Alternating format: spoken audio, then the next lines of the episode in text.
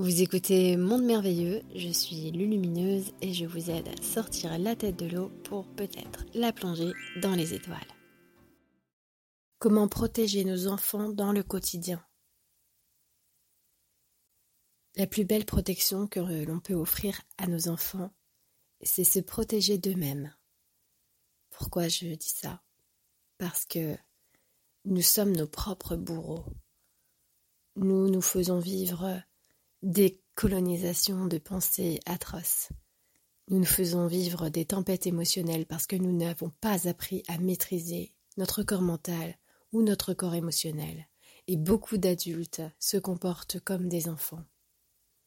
Or, si dès l'enfance, nous apprenons à maîtriser nos corps, à rentrer dans cette neutralité, dans cette pureté, à faire attention à nos états d'âme, à nos états d'être, eh bien nous sommes plus à même de cultiver cette grande lumière qui vient nous parler et nous délivrer justement dans cette voie du silence, la voie de la sagesse, pour toutes les situations que nous allons rencontrer, tout notre quotidien, tout le présent que nous allons vivre.